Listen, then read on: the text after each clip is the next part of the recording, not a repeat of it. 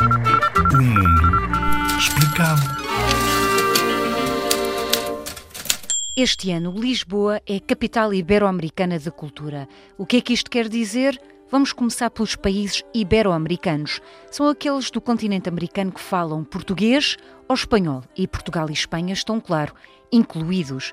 Depois inclui Paraguai, Colômbia, Brasil, Argentina, Venezuela, Honduras. São tantos, tantos outros. A lista é extensa e vocês podem pedir ajuda para procurar as restantes. Voltando então a Lisboa, até ao fim do ano é possível ler, ver e ouvir muitas propostas destes países. Podes ver na internet com a ajuda de alguém mais velho para procurar na página Capital Ibero-Americana da Cultura.